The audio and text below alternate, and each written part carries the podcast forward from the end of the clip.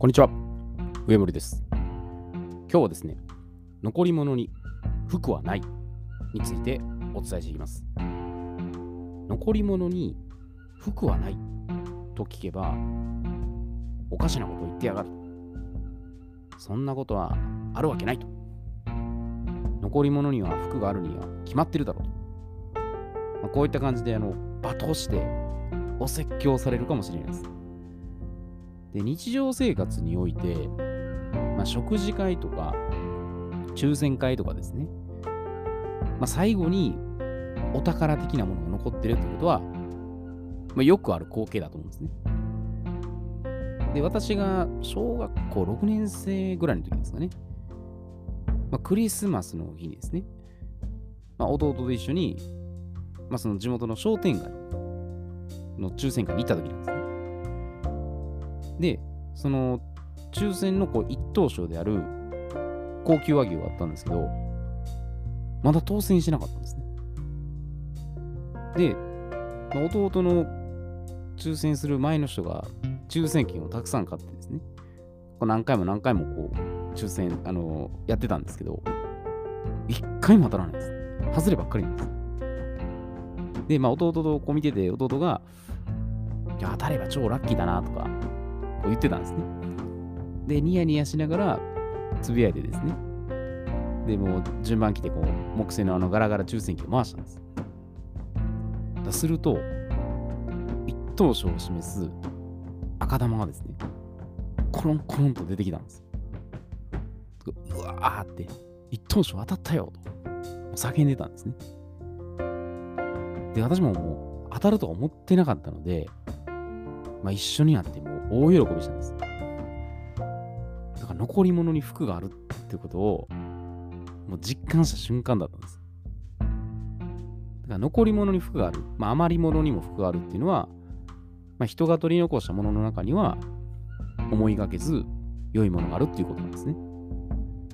で、この語源と由来っていうのは、江戸時代の人形浄瑠璃の作品である伊賀越え道中すごろくの中の言葉、余り茶に服がある。しからば今一つっていうのが由来なんですね。で、余り茶って何かというと、お茶を入れ終わった後に残った茶葉のことなんです。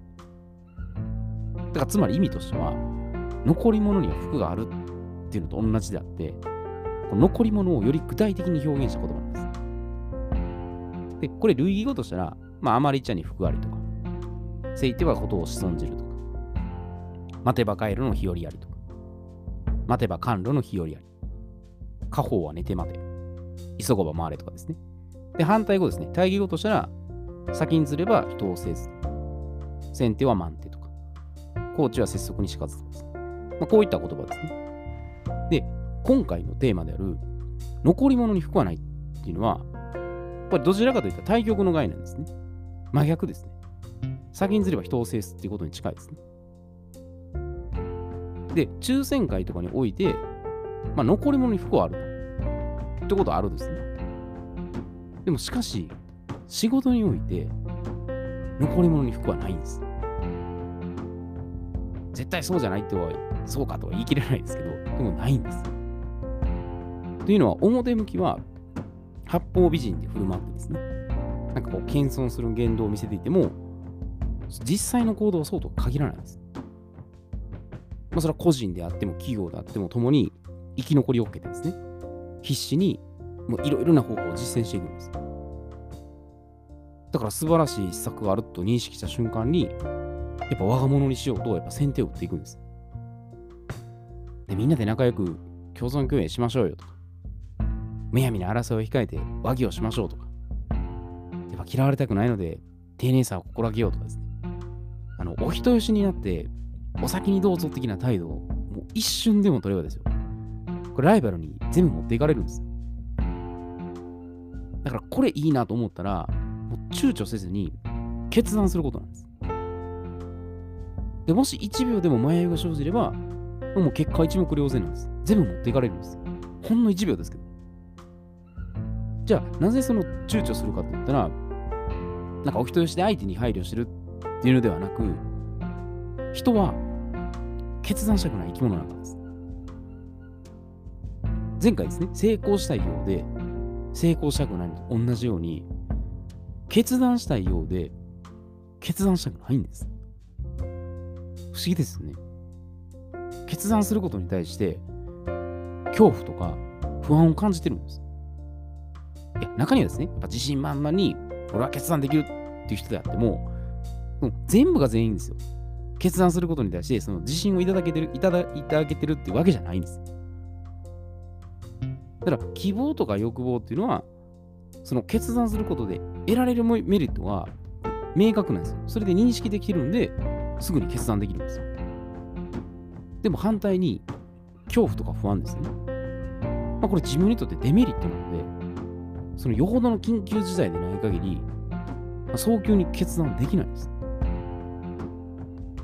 なので人っていうのは、ネガティブな状況であればあるほどですね、他人に決断してもらいともらいたいとね、心の中で感じてるんです。その後押しされてプッシュされるっていうことで、安心感を得たいんですね。やっぱ自分を決断したいな、でもどうしようかなって時に、人押しされたら安心するんです。これ結構意外だと思うんですね。なんか決断したいように思えて、決断を避けてるんです。成功と一緒ですね。成功したいようで成功したくないんです。例えばですけど、まあ、アパレル店とかですね、買い物に行って、まあ、服選びに迷ってたとします。なんかご利用ししてくるね、こう、うざい店員でない限りですね。やっぱ自分に似合う、なんかおすすめの商品はどれかなとかですね。この服どうかなとかですね。やっぱ店員さんにいろいろ聞くと思うんです。で、こう悩みに悩んでも、こう、拉致が開かないんです。で、そこで自分専用にカスタマイズしてくれて、あ、これがやっぱり何屋さんにはいいですよっていうふうに進めてくれたですね。見たら決断してくれて安心するんです。これがいいですよと。で他にはやっぱり初めて行くお寿司屋さんとかですね、そのネタ選びで迷った時に、まあその対象にですね、どれが一番おすすめかな？って聞いたら、選んでもらうですね。あ、これおすすめですよと。そんなん自分で決めてくださいって言われたら、え、どれか迷ってる時に、え？ってなるんですね。だから人は決断したくないっていう、その心理背景という鑑みれば、早く決断した方が、では服を得られる可能性が高くなるんです。でそれは時と場合によりますよ。当然、早く決断して実践したら、その分失敗は多く体験するんです。でも同時にいい結果も早く得られるんです。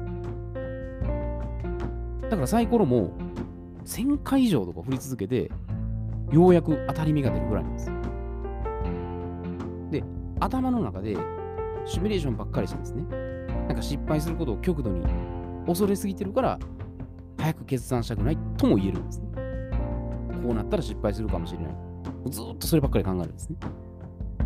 でも、ただしこれ、あの注意点としてですね、あの人生を左右する重大な決断ですね。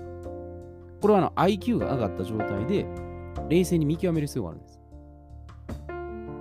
で例えばですけど、まあ、家を購入するときですね、住宅ローンを組むときとか、ものすごい買い物ですね。まあ、車も、まあまあ、値段によりますけど、ねパートナーと結婚するときとか、会社の命運がかかったなんか交渉事とかですね。でこういったのは、もう本当に冷静に判断しないと、とんでもないことになるんですよ。だから、ケースバイケースでそこは臨機応変に対処するということです。で、まあ、私は普段からですね、こう長期的視点視点による、ま、思考とか発想っていうのを、ま、重視してるんです、ね。まあ、その方がリターン大きいです。でも今回のように、まあ、意図的にですね、相手こう真逆の視点で発信するんです。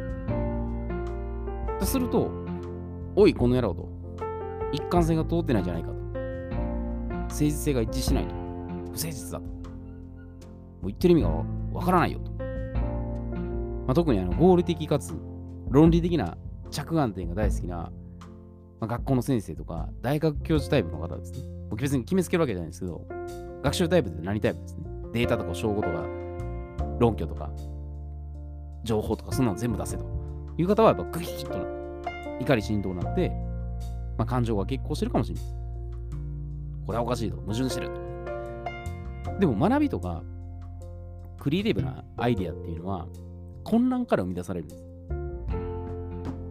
だからつまり、カオス状態こそ、その斬新な視点で新しい発想が練習されるんです。ぐちゃぐちゃ状態の時に出るんですよ。だから自由やったら不自由を選ぶのと同じようなものです。これは常にやっぱり、まあ、学校教育ですね。正解と不正解と決めつける、まあ、二者択一による丸抜方式。絶対この答えじゃないといけない。これはダメだと。あとはもう善と悪と、光と影とか、まあ男と女、右と左ってことですね。もう完全にこれ分断によってる二元論とか二項対立です。これあの、わかりやすいですけど、でほんまに一歩間違ったらこれ偏見と固定概念にとらわれて、あの柔軟性かけていくんです。今の社会がそうですね。で、最終的に、いや、自分はもう全部知ってると。自分はその意見に反対だと。もう自分の考えこそが絶対に正しいんだと。その相手の意見を尊重することなく、強引に屈服させるんです。従わさせるんです。でこれだと、やっぱりミスコミュニケーションが起こって、良好な関係性を築くことができないんです。で、そのよくある光景としたら、まあ、家庭内における夫婦喧嘩とか、会社内における上司と部下のやり取りとか、まあ、学校の先生と生徒の距離感とかですね。もうこれらはもうミスコミュニケーションの典型的な事例と言えると思うんですね。片方が一方的に喋って、片方の意見は全然聞かない。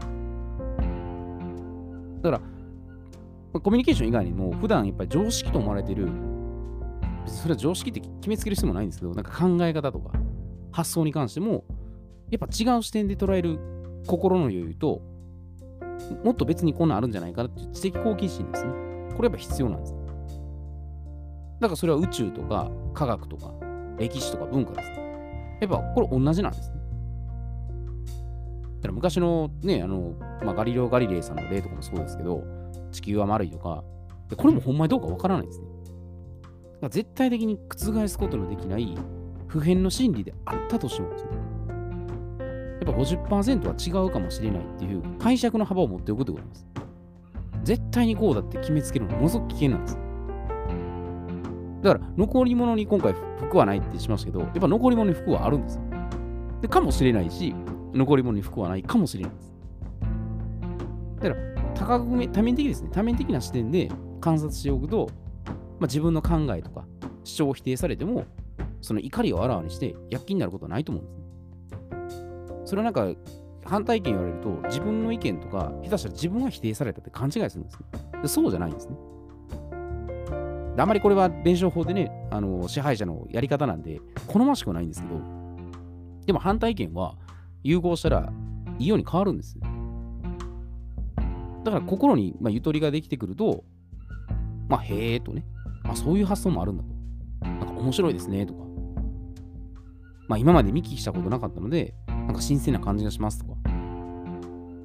まあ、ユニークなアイデアなので、これはもううちの方に取り入れてみたいなとかですね。あの自分が見落としていた盲点の発揮につながってですね、まあ、改善点とか向上点に活かせるんです。だから仕事もプライベートもですね、共に、やっぱ残り物に服はないなと意識するだけです。意識するだけでもいいんですよ。そしたら素早く決断するって訓練もできるんです。あるっていう考え方もできますよ。でもその逆のこともやってみるってもいいです。両方の視点で見たら、あ、これは結構ひょっとしたら使えるかもしれないなっていうのは出てくるんですね。ただこれ、あの、早い者勝ちと認識して、あの食べ物もとりあえずですね、残り物に服があるからって残しといて、じゃあ早く取っとこうとかね、その喧嘩することないようには、あのそれは気をつけた方がいいですね。昔私の動画はこれよくやってました。残り物に服はあるっていうのを悟られてるんで、先にもう先制攻撃で服はないと感じて、先に着手してしまえと。そういうやり方もあるんですけど、まあ、そうなると喧嘩になるんで、そういうところをうまく回避しながらですね、自分とやっぱ逆の視点とかね、こうひょっとしたら違う見方もあるかもしれない。片隅に置くだけでも、その決めつけとか偏見っていうのはやっぱなくなってくる。でそういうところもちょっと大切にしながらですね、物事をいろんな角度から、見ていくといいんじゃないかなというふうに思います。えー、では今日これで失礼いたします。